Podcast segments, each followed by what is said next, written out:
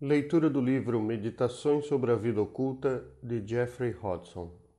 Capítulo 16 A relação entre o absoluto e o condicionado, entre o infinito e o finito, é um mistério para a mente condicionada. A mudança do ser para o vir a ser, da eternidade para o tempo, apresenta um problema cuja solução escapa à inteligência finita. A não manifestação não implica a não existência. Trata-se de uma existência transmutada, de um poder estático, de uma energia desporalizada, de uma consciência em repouso, de um espírito imóvel. Simbolicamente, a manifestação é representada por uma pirâmide. A não manifestação pode ser representada pelo ponto que permanece quando os lados da pirâmide são recolhidos para o ápice e a base desaparece. A não manifestação é a mais elevada essência da existência e não é, de forma alguma, separada do manifesto. Na verdade, esses dois estados são contemporâneos, já que há sempre um aspecto imanifestado da vida manifesta. Isso é verdadeiro para cada expressão de vida. Cada reino da natureza é representado no aspecto imanifestado da vida que tudo permeia. Um dos aspectos do homem, epítome do todo, é imanifestado. A personalidade representa apenas um fragmento do ego.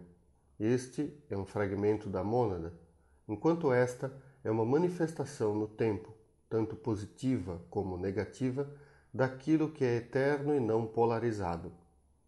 A mônada está em movimento o imanifestado é imóvel. A evolução é uma jornada empreendida por aquilo que não tem evolução, tempo, movimento e dimensão, o absoluto, do imanifestado para o manifestado e através do manifestado e novamente para o imanifestado.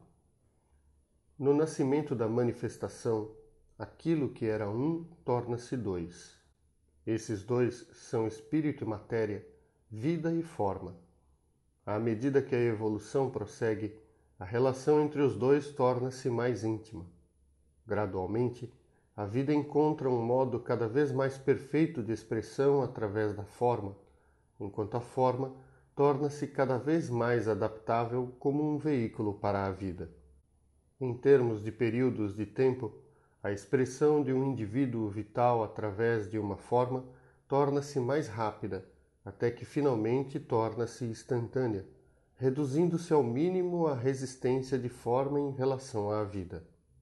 A vida cresce constantemente em plenitude e poder de autoexpressão, isso devido, em parte, à experiência adquirida através da forma e, em parte, a um aumento real na extensão de vida manifestada na forma.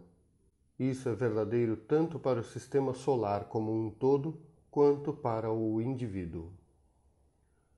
O aumento na extensão da vida manifestada é efetuado pelo surgimento, através de uma dimensão interior, da vida a partir de sua fonte. No coração da existência, que está além do sistema solar, embora esteja dentro dele, há uma fonte de vida, uma nascente através da qual a vida extrasistêmica flui para o sistema solar, enquanto ele é capaz de recebê-la. Quanto maior a facilidade e a perfeição com as quais a vida é expressada através da forma, menor é a pressão de vida no sistema. À medida que a pressão diminui, a válvula solar se abre, dando vazão a uma nova vida. Esse afluxo continua até que se alcance o limite da capacidade da forma de proporcionar expressão para a vida. Visto que esse princípio é universal, no mais profundo âmago do eu do homem, há uma fonte de vida, uma válvula, através da qual a vida entra em sua mônada, em seu ego, em sua personalidade, que recebem da fonte interior uma extensão de vida que aumenta gradualmente, à medida que a forma é capaz de recebê-la e de expressá-la. Modificada internamente pela presença e pressão da vida e externamente pela experiência, a forma torna-se gradualmente um veículo mais perfeito, um canal mais livre, por meio do qual a vida pode se expressar. Assim se estabelece uma relação cada vez mais perfeita entre a vida e a forma. O padrão pelo qual essa relação pode ser medida é o da beleza. A beleza da forma é o sinal exterior da harmoniosa expressão da vida que há dentro. Sem essa harmonia interior, a beleza real não pode existir. Quanto mais perfeita essa relação, maior a beleza. A resistência da forma à manifestação da vida é gradualmente reduzida à medida que a evolução prossegue. Eventualmente, a sincronização é atingida e o impulso vital interior encontra completa e imediata expressão através da forma. Observadas essas condições, tanto a forma como a expressão tornam-se supremamente belas.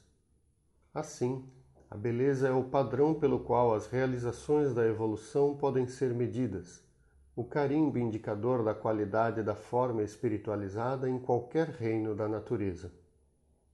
O homem espiritual será marcado pela beleza de sentimento e de pensamento, expressados espontaneamente como beleza no modo de viver. A feiura deliberada é uma negação da divindade, uma submissão à regra do caos. Ignorar a beleza é ignorar Deus. Quem cai nesses erros nega e, portanto, aprisiona mais profundamente o Deus que vive em seu interior. Será um desertor que se engajou nas fileiras do caos, um traidor no que respeita à orientação da lei.